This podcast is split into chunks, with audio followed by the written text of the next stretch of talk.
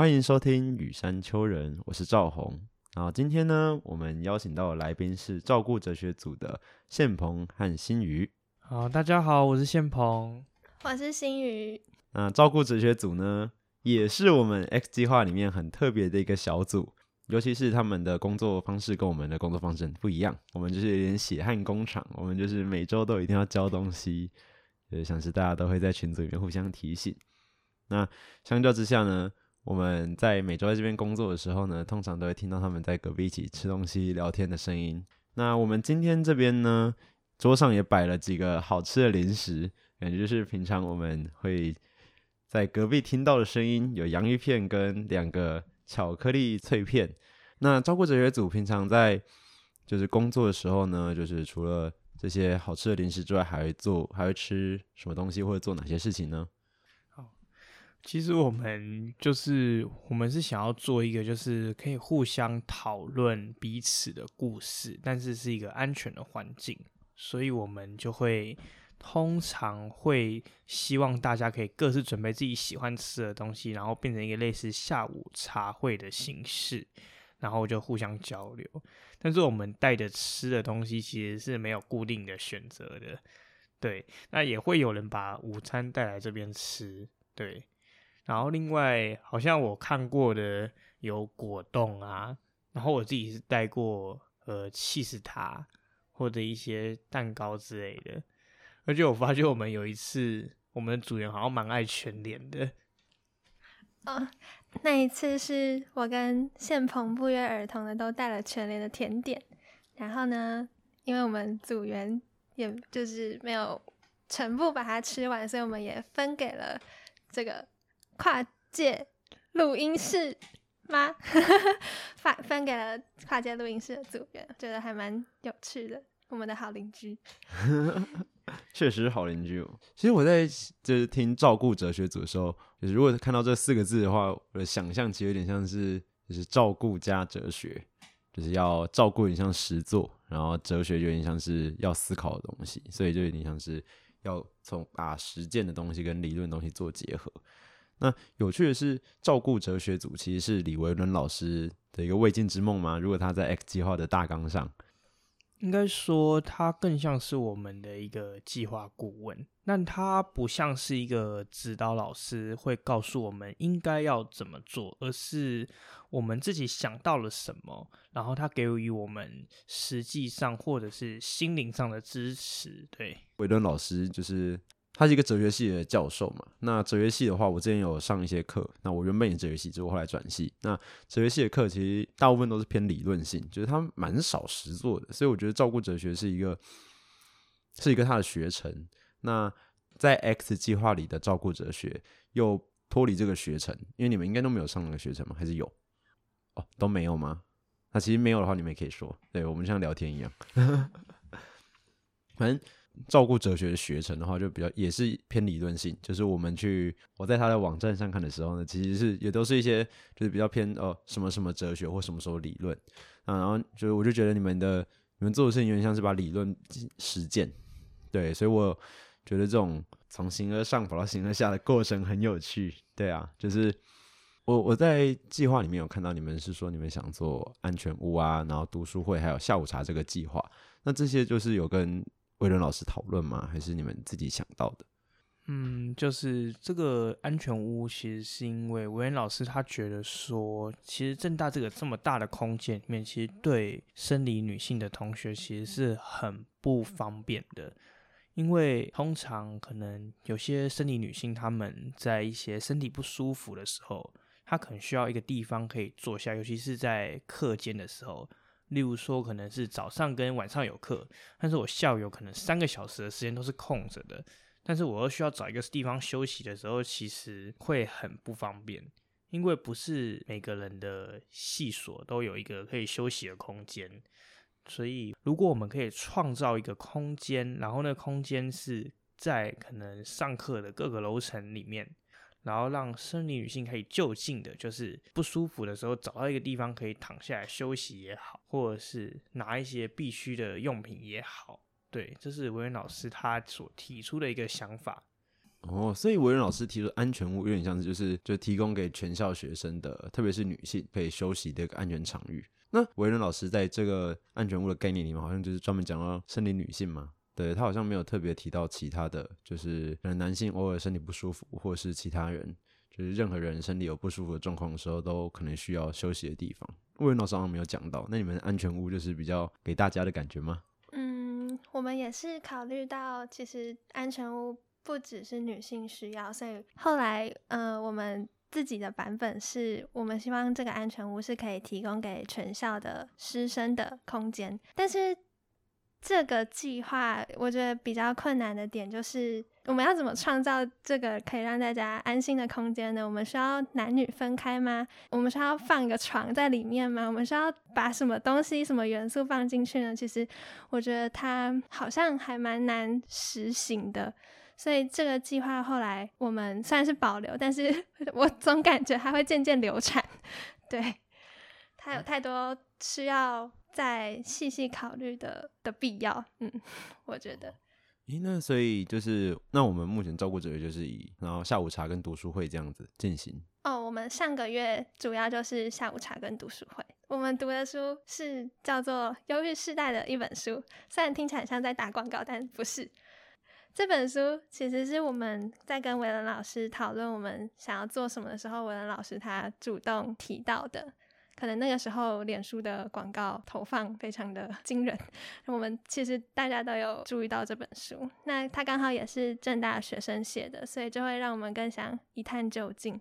那我们后来就决定以这本书为我们第二个阶段的计划主题。我们想要透过这本书去了解跟我们一样是正大的学生，他他到底为什么会觉得我们现在这个时代是个忧郁的时代呢？对，我们就很想要了解这一点，然后也借此想要了解自己自己的故事啊之类的。嗯，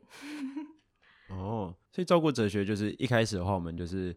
第一阶段，像是十月的时候，我们就是想想一些什么计划，然后跟伟伦老师讨论。第二个月就是十一月开始的时候，就自己举办读书会，然后下午茶一起读书。在你们的十一月底的那个计划里面有提到说，你们想要做一个正大伤心图鉴。对那个图鉴的话，有点像是自我书写嘛，就是写出一些自己受过伤的经验吗？还是？嗯，应该是说我们后来阅读完这本书之后呢，我们觉得说正大的学生会缺乏一个可以讲出自己伤痛的一个出口，就是很多其实很多难过的事情之所以会在心里面越沉越久。然后越来越痛苦，其实是因为你没有一个可以说出口的时机，或者是一个对象，所以我们想要创造出一个树洞，就是大家有听过树洞的概念吗？有，就是就是对一个树洞里面可以喊各种声音嘛，就是自己想说的话，那树洞也不会跟别人说，对，在这个吗？对，其实我们想要创造的是一个这样子的契机，就是让。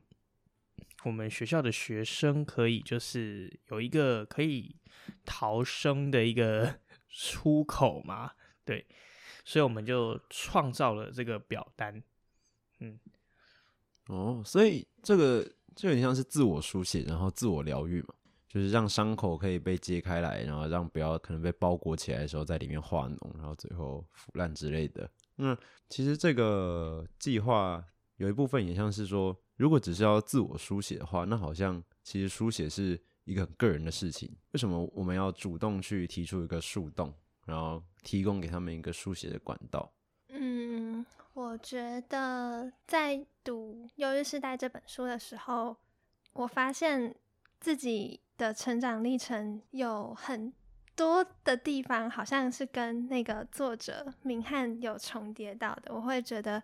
好像在阅读的过程中，我自己的痛苦好像也被看见了，然后他也替我说出来了。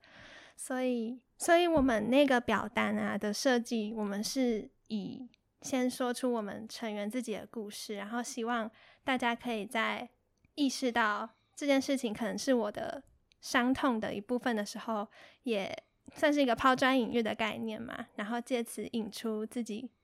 内在的一些。故事，嗯，哦，所以有点像是就是是先由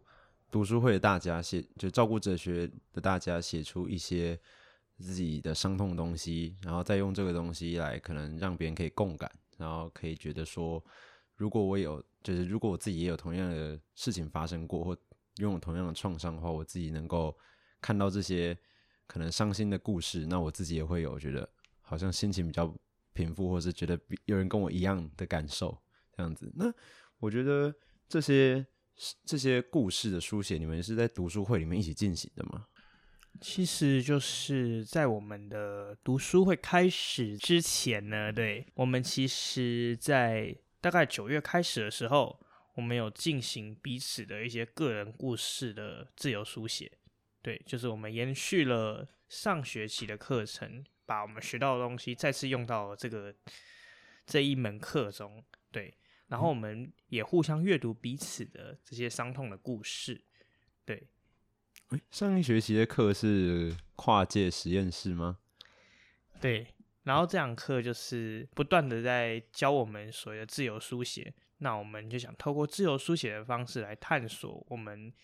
我们这些组员的过去的伤痛，因为我们觉得说，如果你今天愿意会踏进去照顾哲学这个组别的话，代表说你一定会有一些想说的话没有说清楚，或者是你一定心里有一些悬念，你想要去解开这些心结，你才想要愿意踏进去面对这个课题。我们会这样想。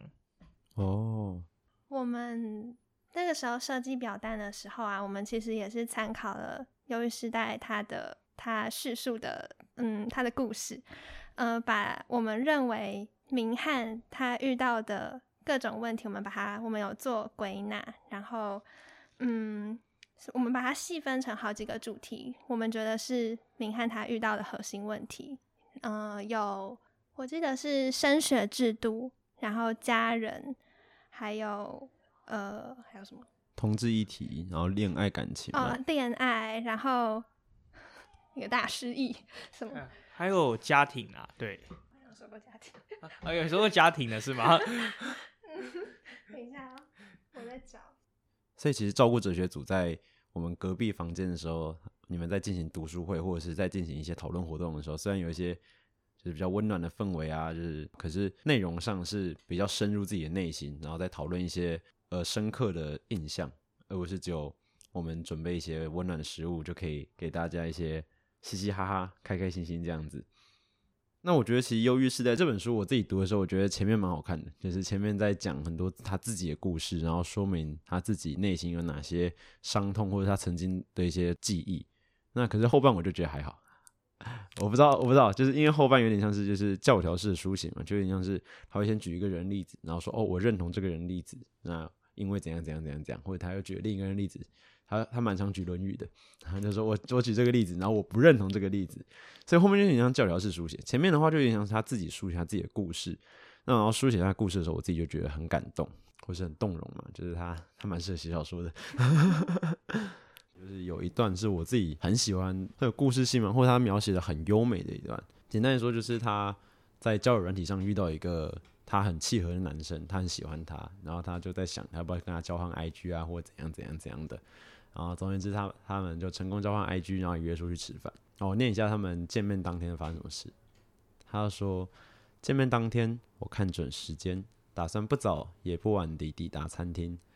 坐在公车上，我仍感到无比的焦虑，为了话题焦虑，也为了用餐后的行程焦虑。所有的未知超过了我的认知负载。我告诉自己冷静，就真诚且好奇地去了解对方和表达自己即可。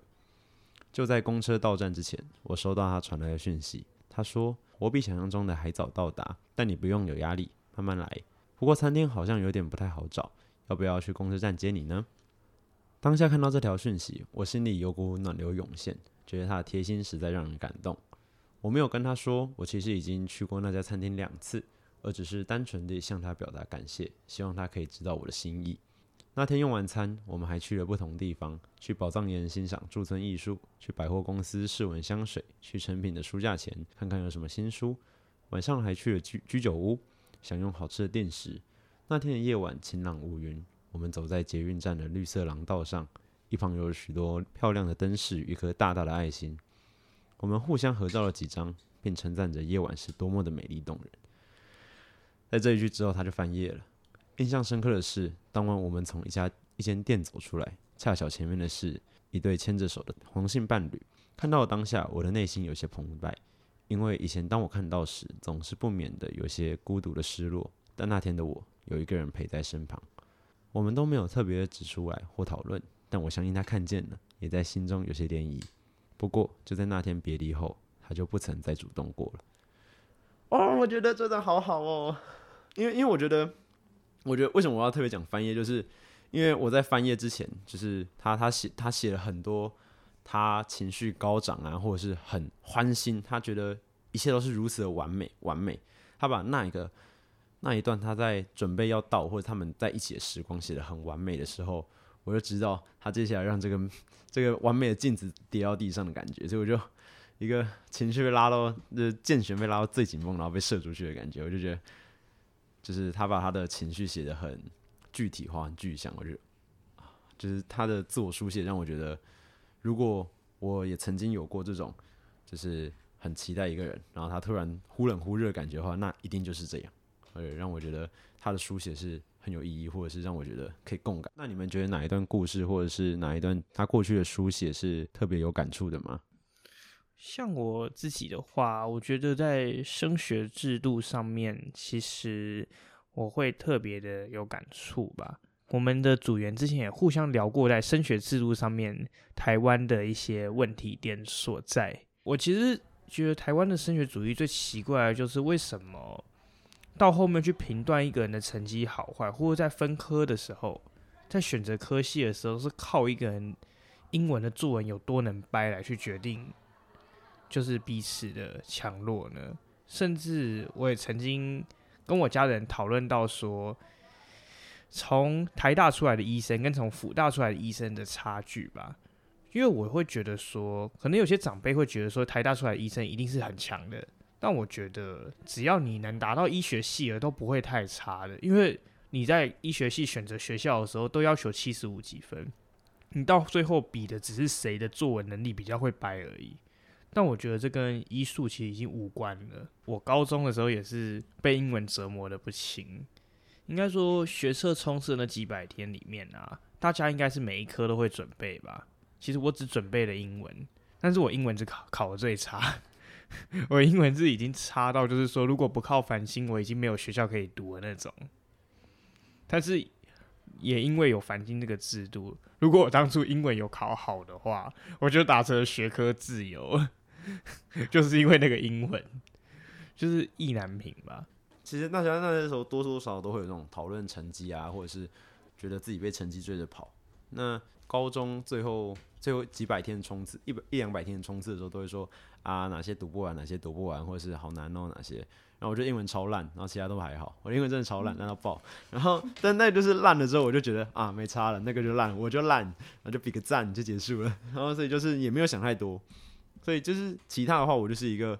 有读过，基本上都都。都还可以的人，所以就会觉得好像其实升学主义对我来说不是一个一个负担，它有点像是我是一个这个体制下既得利益者，所以我相反的我倒是不会去想过升学主义对我造成什么压迫。但反过来说，我有一个我我的英文特别弱，那其实那个过程就有点像是升学主义对我来说的一个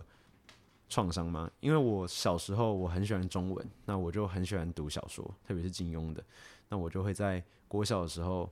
到处翻，就是任何时候都在翻。然后我在英文课上的时候，其他课老师基本上不会管我，但是英文课上的时候，我翻的时候，我那本书好像被没收啊，或者是不会还我啊，我也很紧张，因为那那个是我跟别人借的，或者跟图书馆借的，然后就没有还的话，我也不知道该怎么办。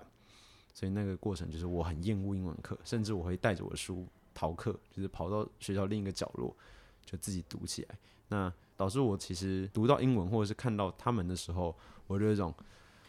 很紧张的感觉，就是甚至发音啊，或者是要开始背单词，我就一种开始冒冷汗，然后就不知道该怎么办。就是好像如果可以的话，我还是想要像小时候一样逃到一个没有人知道的角落，但其实这是不可能的嘛。就是我们现在这个社会，我是双语国家。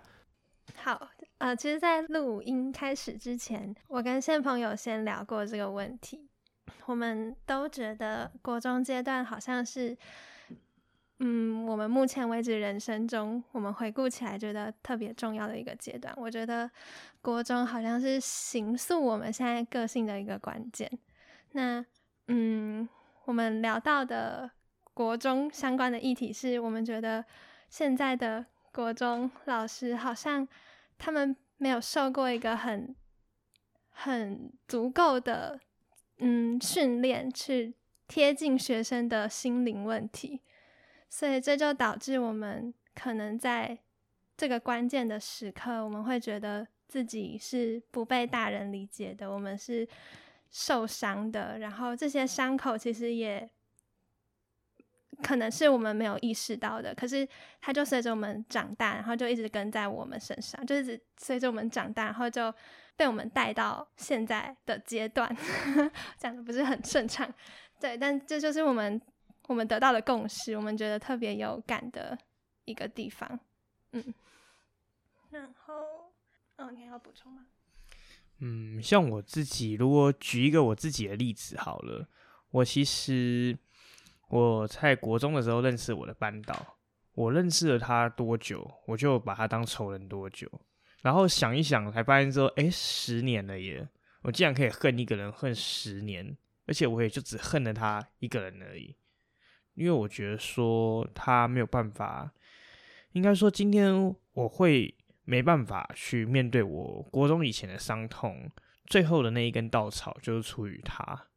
所以就是我自己就会变得很心疼，就是说从以前到现在这些国中生的教育，他们没有办法在心灵上得到照顾，但他们就只能一昧的往成绩追求那一点点的分数，然后拼命的努力，但是分数跟成绩这种东西。几乎还是以天分为主，不是每个人认真读就有办法去追赶到前面的。嗯，我们现在比较偏向是可能借由忧郁时代的一个影子，然后我们现在的阶段是要挖掘自己的故事，所以其实刚刚宪鹏讲的故事也是我第一次听到的，我们还没有正式的讨论过。哦，所以我们都是在就是互相 挖掘对方的故事吗？就可能说是聆听，嗯。然后，嗯，我自己觉得比较有感觉的一个段落是，呃，幼儿时代提到有条件的爱这件事情，我那时候整个被击中，就是他提到说，嗯，所谓无条件的爱，就是如你这个人如你所示的爱你，如你所示四个字是，嗯。你是什么样子，那我就爱你的这个样子。我那时候觉得这句话很感动，可是我又觉得我好像没办法，我无福 承受这种爱，我我好像没有资资格得到这种爱。然后，嗯，我觉得我就以这个这句话为切入点，我就很仔细的思考我成长过程的经历嘛。然后，这也是我第一次说，就是。嗯，就是怎么说呢？虽然说我的家庭是，我觉得普遍意义上来说，我觉得我是活在一个幸福的家庭，我有爱我的爸爸妈妈还有哥哥。可是，嗯，仔细一想，我觉得哥哥的存在对我来说好像是一种压力，就是因为他从头到他从小到大都是很优秀的一个人，然后。我总觉得我其实是一直在追逐他的脚步。我们读同一所国校，同一所国中，高中不行，因为他读男校。我们还是，我们还甚至还进了同一所大学。然后小时候的时候啊，我哥哥，我们我们家有一个规定是，只要他考到，只要有人可以考到前三名，就会有礼物。可是。因为我哥都是一直都会在第一名，所以他每次就会有礼物，可是我就没有。然后到我升小学的时候，我就很努力的想要得到前三名，为了得到礼物。我觉得这好像就是有条件的爱吗？我觉得我好像唯有拿到好成绩，然后表现跟他一样好，我才能得到妈爸妈的关注。嗯，然后，所以我到现在还很夸张的能记得我国小。一年级的时候得过一次第一名，三年级的时候得过一次第二名，然后六年级的时候得过一次第三名，就是这么夸张的程度。然后，嗯，但是我好像也不能去责怪他们。嗯，我觉得好像是整个社会都，整个社会的氛围嘛，造成我的父母，然后我生长的环境变得好像很看重成绩跟分数，然后，嗯，我虽然可以理解这件事情，可是，嗯，当我回顾在回顾这段记忆的时候，我其实就觉得。有点惊讶，我就觉得原来它影响我这么深，导致我现在变成一个我很在意完美，我希望我变成一个很完美的人，我希望我永远都做事做的滴水不漏，好像只有我变成这样的样子，别人才会喜欢我。嗯，我就借由这句话，就不小心就联想了这么多，所以才是我觉得，我觉得忧郁是带给我很多启发的原因。嗯，这样这么说的话，我们每个人好像其实都在这个牢笼里面嘛，就是想要借着杆子旁边的杆子往上爬。如果大家如果可能是有些人手比较适合抓杆子，那他就会爬的比较高。那有些人可能没有手，他就他是一只鱼，他就尾巴的话，他就不可能往上走。这种感觉就是，因为我们好像都把牢笼的顶端是最高点，嗯。现在可能想做的事就是把这个牢笼打掉。那试着可以可以的话，就慢慢的走，然后可以自由的游去一些特别的地方。没错，我是一只鱼。我我突然想到书里面有提到台湾升学教育的受苦文化，我觉得好像很契合你们刚刚提到的对英文的困扰嘛。就是它里面是说。等一下，我朗读一下，换我。就是，嗯，他说，我们很喜欢听到美好的事物，乐于相信教育是让社会贫富翻转的利器。这些话让我们觉得家境不影响我们对人生的掌控权，也因为这是一个社会认同的成功样板。然后看到一些因为。呃，考试翻转身份的新闻的我们，更应该要起身拼搏。然后别人都这么努力，为什么我们凭什么要？别人都这么努力，我们凭什么怠惰？就是好像看到，嗯，应该说，嗯，就是我们，我们有什么理由不为了我们自己不擅长的科目去，呃？逼自己呢，就是我们好像没有可以逃脱的空间。对，就像赵红刚刚说，我好像就你很希望自己可以像小时候一样，带着你的最喜欢的书，然后逃离英文课。为什么我们不能这么做呢？好像我们就必须要克服困难。好像，嗯，我们都相信，只要自己下苦功，然后自己努力。然后我们就有可能可以，嗯，得到成功吗？就是我们好像都必须要很努力耶，就是嗯，我的感觉，好废啊。或许新宇他可能想要讲的是，就是一种生物学上的一种不前进就会后退的理论吧。就是相信大家也听过所谓的红皇后理论嘛。就是，反正就是说，你只要，你只要如果不一直往前走的话，你就，你只要停留在原地，你就一直后退。所以你必须要不断的向前，你才能试图让自己停留在原地，就会觉得有这样的压力感。哦，嗯，就是这种感觉其实很有趣，就是因为大家都正大是顶大嘛，那就是如果是这样想的话呢，其实。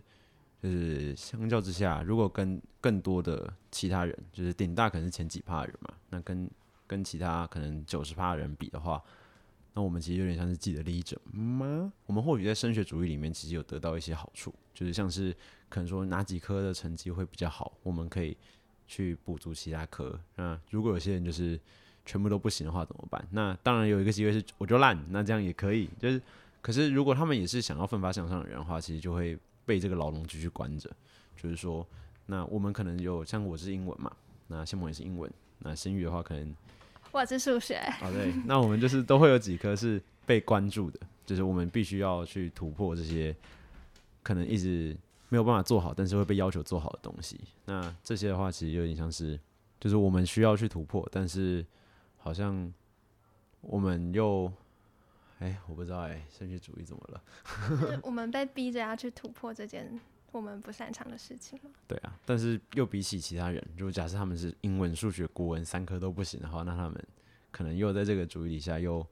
陷入了一个更深的困境。只是因为他们，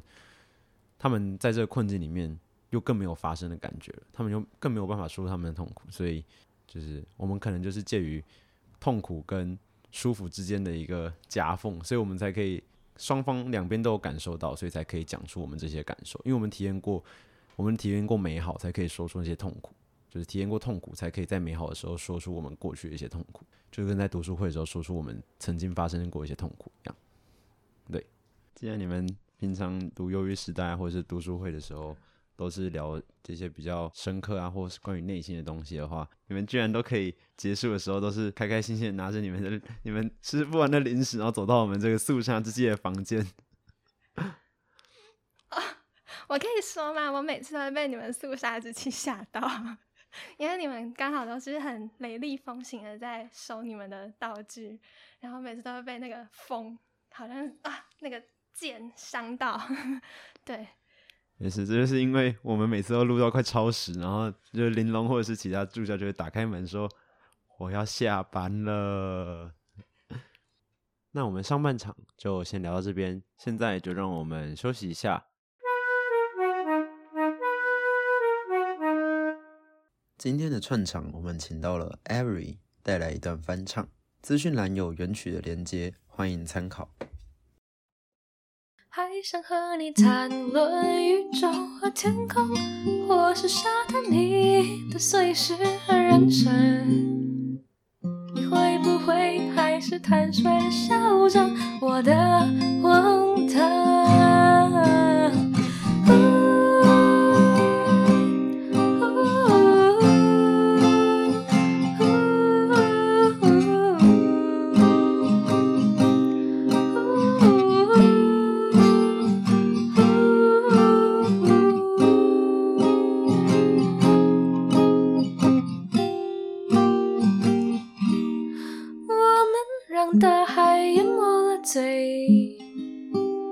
享受着心酸，纷乱的光线里，我闭上眼去看。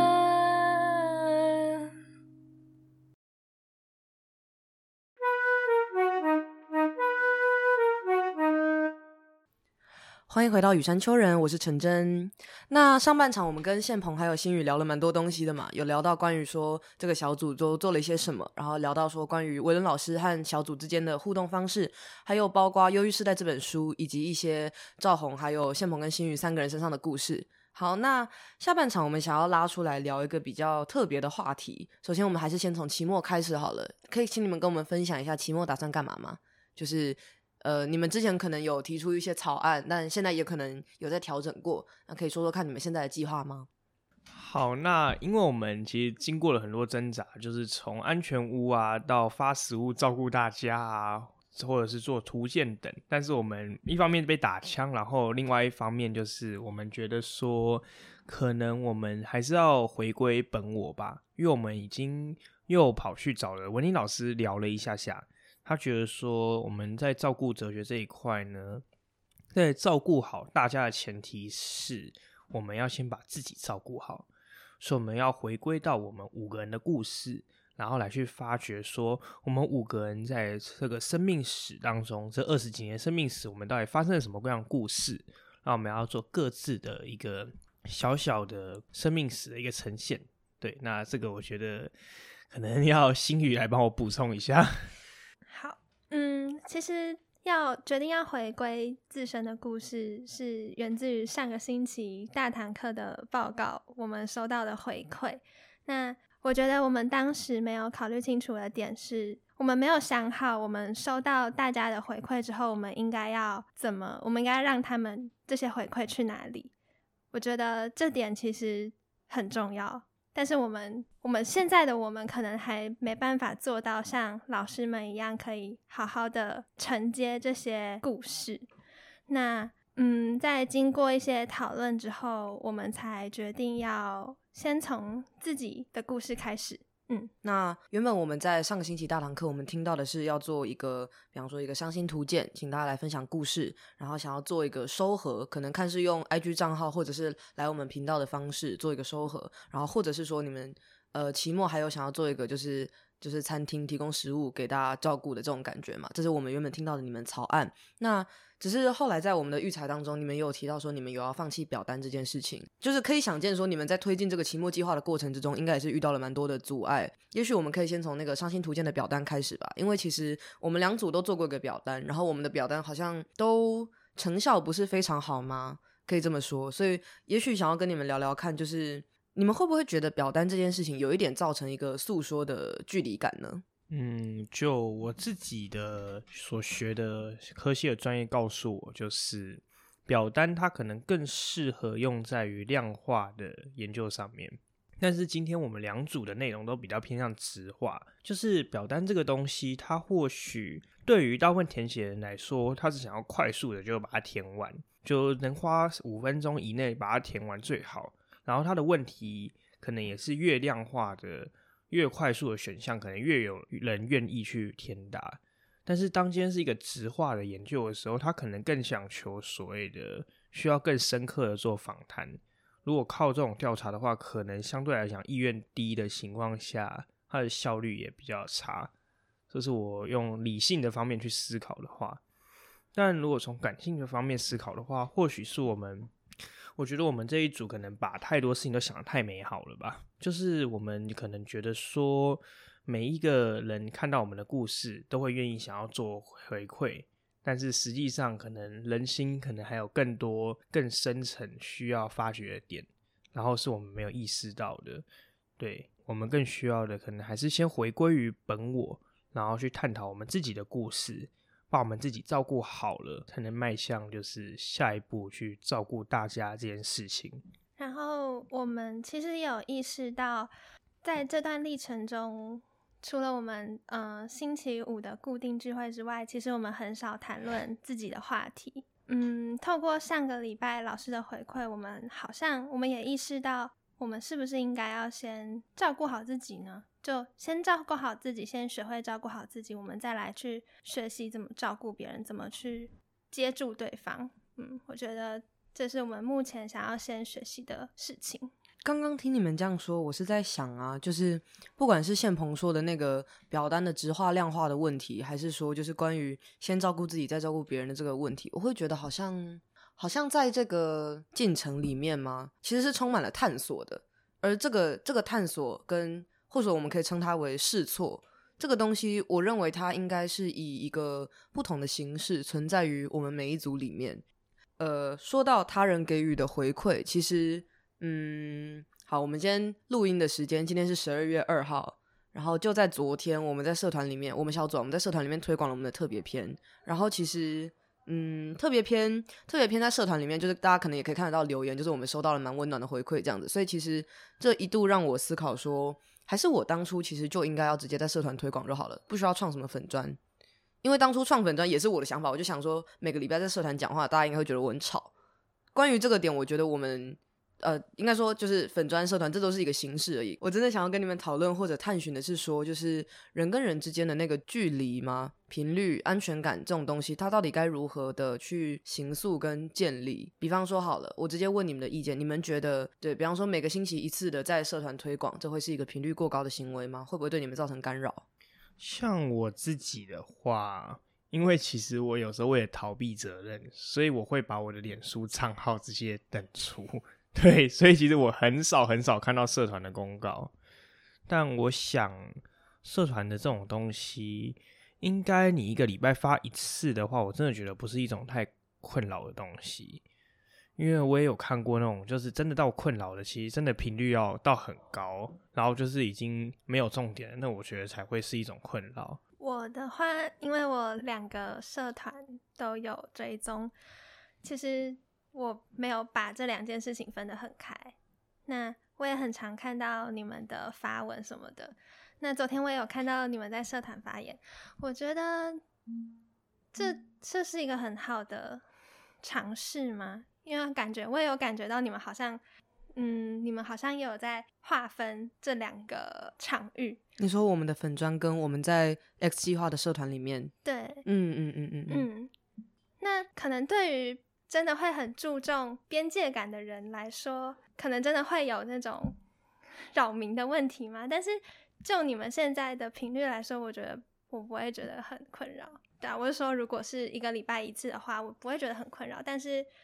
如果是按照你们做你们的发文频率，就是什么在特别篇才会特别发文，这这我觉得不会。嗯嗯嗯，因为其实像对不起，因为我必须要以我自己做出的选择来当例子，我可以讲的比较具体一点，就是可能因为我们凡是修这堂课的同学都要加进那个社团里，只是你自己有没有去频繁查看它的差别，但。呃，粉砖就不是这样子，粉砖是我们设立之后，你想追的人你在追。那我会把粉砖的资讯放在我们社团里，让社团的人可以循着饼干屑找到糖果屋，但就没有强制这样，也不会让别人一直觉得说啊，这这组的人怎么一直发出声音这样子。所以我当时才会做了一个这样的决定，但。听到你们这样说，我也反过来去思考，说是不是其实，反正其实我就是这个社团的一个专题小组嘛。那如果我就是要做一个这种可能媒体的，或者是不断的找课堂里面大家来的这种事情，是不是其实一个礼拜一次也算是一个还可以接受的程度之类的？这也让我想到，就是说可能啊，因为我最近有一些人会天天见面，那这些人我并不是每一个都那么喜欢，每一个都觉得相处起来毫无压力。他也让我想到说，是不是？这种这种每天见面的心态，是不是有一点回到好像国中、高中那种班级环境？你班上的人，你不是每个都喜欢，你也不是每个都讨厌，总有几个合得来，几个合不来。但你必须要跟他们天天见面。那在这种情况底下，很多的感受会被滋生且放大吗？就是如果你本来只是觉得这件事情有一点喜欢，那天天见面，他也许会变得超喜欢，也许会变得腻了。那如果有一个人你本来有点讨厌，天天见面你会变得超讨厌的。对，那。好，扯远了。那我想，我想说的是，我们跟其他小组的距离也许更近一点，但是你们跟要来诉说伤心故事的人的距离或许会更远一点。那在这么遥远的一个距离的前，它是一个存在的前提的这个情况底下，你们有没有讨论过，就是说如何让他人可以在就是愿自愿且安全的感到安全的情况之下，把故事告诉你们？就是，其实我觉得我们当初可能把事情想的太美好了，对，就是我们可能太天真的认为说，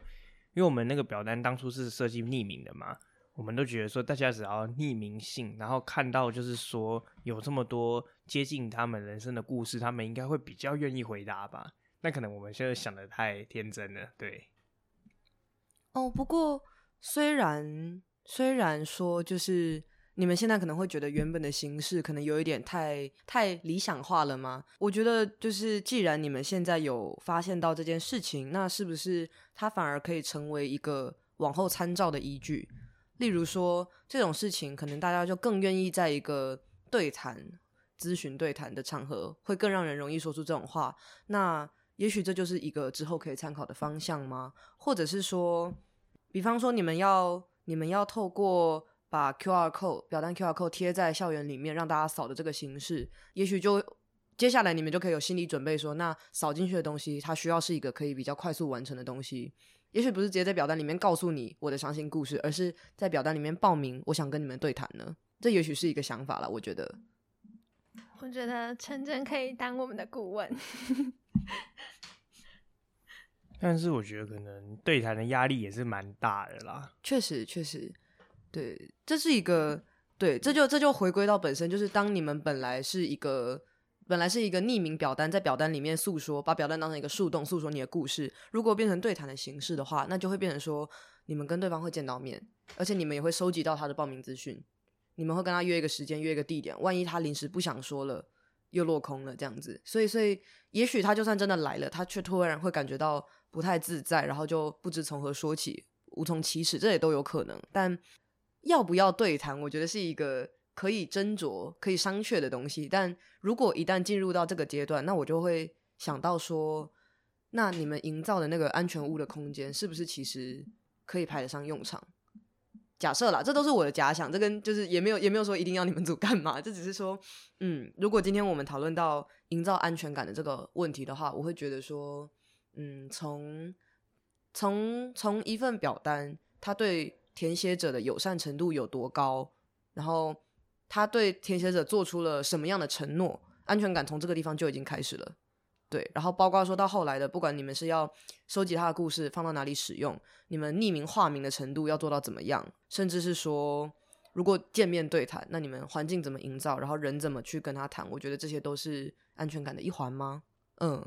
真的觉得陈真真的是很厉害，就是把我们整个学期都没想到的规划出，在这一短短的时间内就全部都规划出来了。你知道出一张嘴总是特别容易。我我刚刚听完觉得很有道理，然后我又觉得无话可说，嗯，这就么像鼓掌。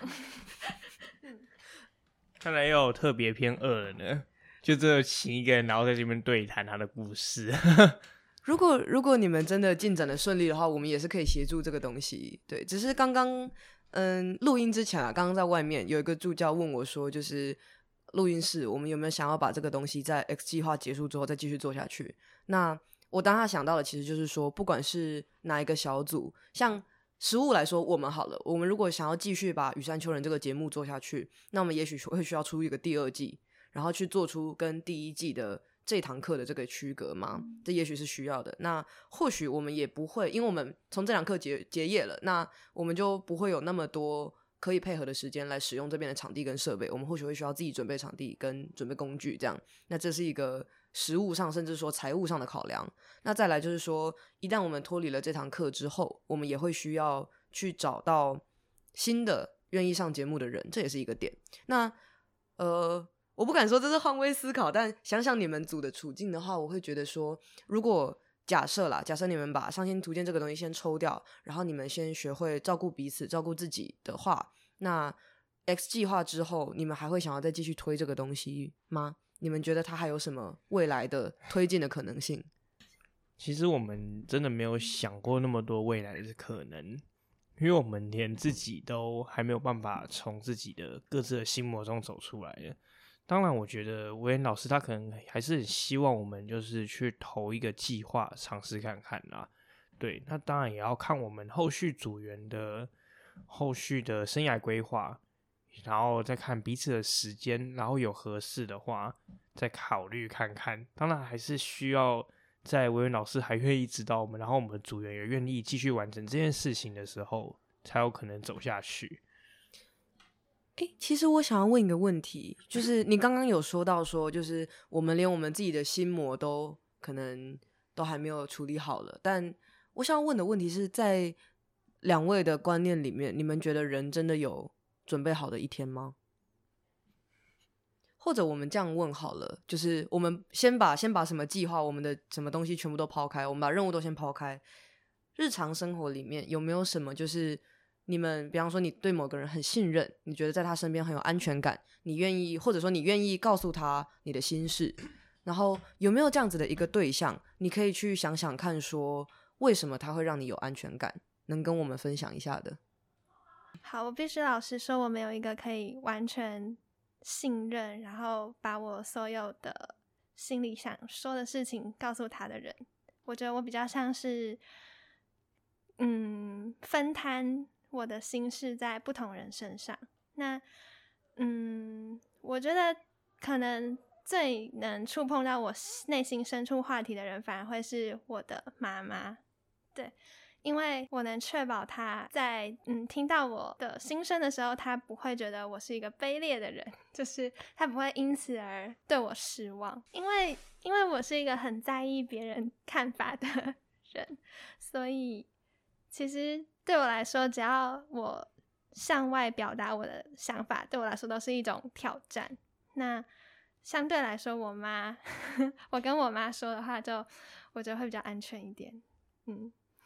刚刚听你这样说下来，感觉好像是因为第一个是你知道他不会对于你的内心深处真实的想法有一个强烈的道德批判；第二个是因为你会在意，就是自己的言论可能被其他人听到、被其他人检视这件事情，而相对来说，妈妈是一个比较亲近的对象，就不会有这种备受放大检视的感觉吗？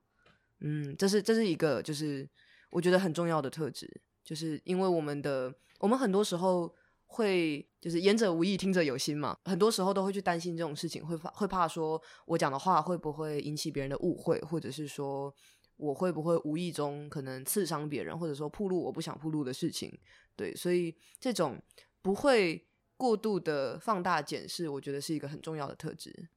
对，哦，然后我想补充一点是，嗯，这种状况其实在我上大学之后才比较常发生。我觉得原因是因为我们现在没有长时间的住在一起，他没有过多的摄入我的生活圈，所以我才能比较安心的告诉他我现在身边发生的事情。嗯，那我们是不是可以说，其实因为你可能离开了你的原生家庭，自己在外面独立生活，然后才从这个时刻开始，当你们都已经习惯了，就是哦，新宇现在不在原生家庭里面，新宇现在是一个独立生活的人了，有了这个状态，那家庭的成员才比较将你视为一个独立的个体，然后并且就是针对针对你身上的，不管是你的想法还是你的行为。比较不是以一个我们家的小辈这样子的角度在看你，而是以一个你是一个独立的个体这样子的角度在看你，然后这个距离感也同时让你们两边都感觉到可能比较比较舒适吗？可以这么说吗？嗯，可以。好，那宪鹏呢？我自己的话，我觉得要有一个说出来的这种安全感，我可能会先观察那个人。他对我想说的话会不会抗拒，或者是他是不是能接受那件事的？所以我就会跑去先观察一下，或丢给他一些刺激之类的，然后看一下他对这件事的反应是什么。那我觉得没问题，我才会跟他诉说说我想跟他说的话。对我可能会比较这算理性吗？或者是比较对事不对人？哦，所以刚刚听下来会觉得说你可能有一点就是。会做一些，比方说丢一些资讯给他，试探看看他对某一个领域的话题接受度有多高，是这个意思吗？算是吧，对。那可以举例看看你的试探的行为有哪些吗？就是可能你会丢什么样的资讯？比方说像社群的贴文或者是新闻吗之类的？嗯，有一些东西我可能呃，像有些。如果是比较同辈分的话，可能就去翻他的社群媒体吧。嗯，那我就知道说，哦，因为他社群媒体有暗赞哪些东西，那我就知道说，哦，他他大概是可以接受什么东西的。嗯嗯，对我可能最快的方法就是这样。嗯嗯嗯嗯，懂懂懂。那如果经过你的试探之后，你觉得这个人应该是可能可以接受这方面的话题，可能可以接受我告诉他这些事情的话，那嗯，你会在一个什么样的契机底下去跟他诉说呢？还是就是看感觉？我比较看感觉啦，比较看感觉。哦，所以所以刚这样跟你们聊下来，我会觉得，嗯，也许也许很多时候，我们对于要不要跟别人说某一个话题的安全感，是来自于对方的接受度吧。对，就是你要先确定对方不会因此而呃厌恶、抗拒你，或者是说不会因此而对你做一个强烈的批判，然后对方不一定要很认同，但他至少要可以接受。我们才会感觉到一个安全，然后愿意讲的感觉吗？嗯，那其实我刚刚想到，在录音室里面，你们在对我们说，不管是上半场我们提到的，就是升学的，或者是家庭的一些状况，或者是说现在我在问你们怎么样可以给你们安全感，其实也是因为我们我们录音室的人，我们也需要营造一个安全的感觉给你们，你们才会说嘛。但其实我们的整个环境是。不安全的，因为你不知道我们会怎么剪，你也不知道剪完之后会有多少人听。那在这样子的一个一个情况之下，为什么你们还是愿意告诉我们这些东西呢？我自己的话，应该是说我其实很信任，就是我们这个学生的学生，就是我从上学期修了跨界实验室到现在，我就觉得说会加入这个学程的学生，通常是比较能接受各种各式各样的意见或者想法的。就是从我在上学期做了这样子的作品，然后到了这学期之后，所以我就对于学生的学生，我会比较愿意敞开自己的心门。我自己啦，我的话，那当然还是因为我跟你们比较熟悉。不过我觉得在录音室跟你们对谈和平常就是在麦克风之外跟你们聊天，还是有不同的感觉。我会觉得在录音室讲话对我来说还是有一点那么没有安全感一点。嗯 OK，好，那其实我们在想啊，就是因为其实照顾哲学这个小组，它是一个来自于照顾哲学学程的一个未尽之梦嘛。然后我们刚刚也有提到，照顾哲学这个学程里面的课比较多是一些理论方面的课。那你们小组主要在做的是一些实践的事情，或者说去试验吗？可以这么说吗？的这种事情。那嗯，有的时候其实看你们的大堂课报告，或者是说跟你们私下聊天，我会想到说，就是其实这个东西它真的是一个推己及人的东西吧。就是我想要怎么被对待，那我作为一个照顾者的时候，我就尽量的以什么东西去对待别人。他也许未必是一个具体的行为，而可能会是一个精神吗，或是一个概念。像刚刚我问到你们，就是明明录音室不是一个那么安全的环境，那你们为什么会想要说？那其实我这边代表代表我们录音室想要给你们的承诺吗？就是我们一定会去妥善的去编辑我们今天录下来的所有声音，然后我们不会去断章取义，不会去扭曲原意，我们不会磨剪一通。对，就是这些这些东西，它好像原本是一些原本是一些不成文的东西，就是好像我找你来，我就应该要在道德层面上，我就应该要做得到这一点。但现在我选择把它说出来，只是当做一个举例。就是我的意思是说，嗯，我们其实有一个很相似的性质，是我们都在某个层面上很开诚布公，我们都需要去面对群众，小的群众、大的群众，小的群众可能像你们，大的群众可能像听众，那你们可能不一样，小的群众可能是个案嘛，我们姑且称之为个案，那大的群众可能是会看到个案事情的人吗？我们可以这么说。那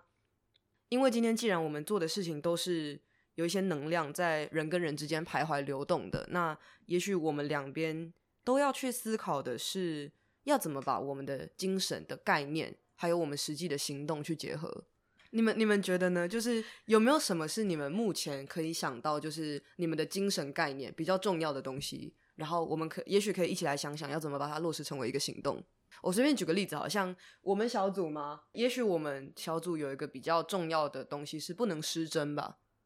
对这个东西，我觉得我们应该可以大致同意，就是即使我们会降噪，我们还是会留一点点。那即使我们会编辑，我们也不会让它脱离整个原本的语境。我们小组的一个比较核心的价值，也许是不能失真，会去做各种技术上面的努力。我觉得我不确定是不是在回答这个问题，但是我觉得我们这一组组员的共通点是，我们都很，我们都会很认真的聆听每个发言者他们想要讲的故事。然后，像我现在，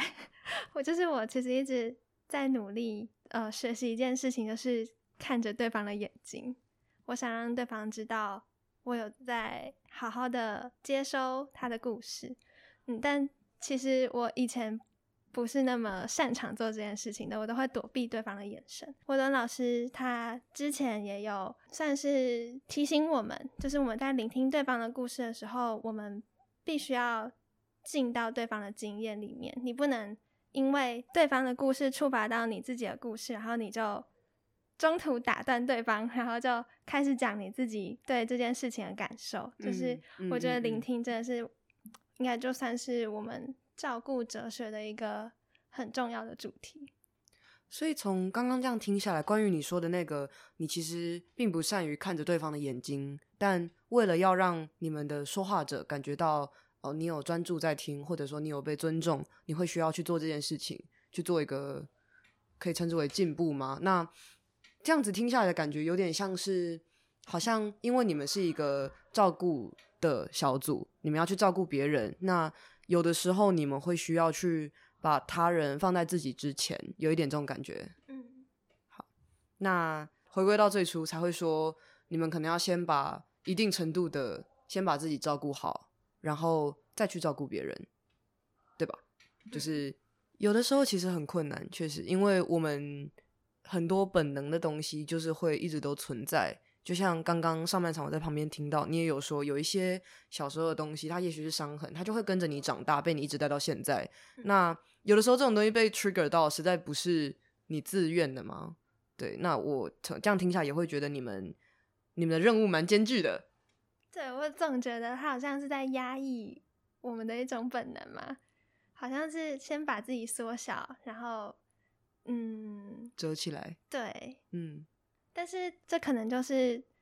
这堂课会需要我们成组来行动的原因之一。就我们可以有彼此照顾的力量，我不会哦像是在孤军奋战，我自己一个人在做这件事情，却没有得到任何的回应。确实，确实，这个很重要。好的，那平常总是充满欢声笑语的，我们两边就虽然虽然你们每次进来都会感觉我们很肃杀，但其实，在开始雷厉风行的收场之前，我们也是很欢乐的。我们都会跟来宾说什么一些奇怪的乐色话。好，那今天的话题好像都特别低沉一点点，不过我想不只是你们组内，like 我们两组之间，因为其实也是因为我们比较熟吧，我们两组之间距离比较近，然后人员又比较熟，我们也总是可以互相支持对方吗？也许有，就我们也得到很多你们分享的点心。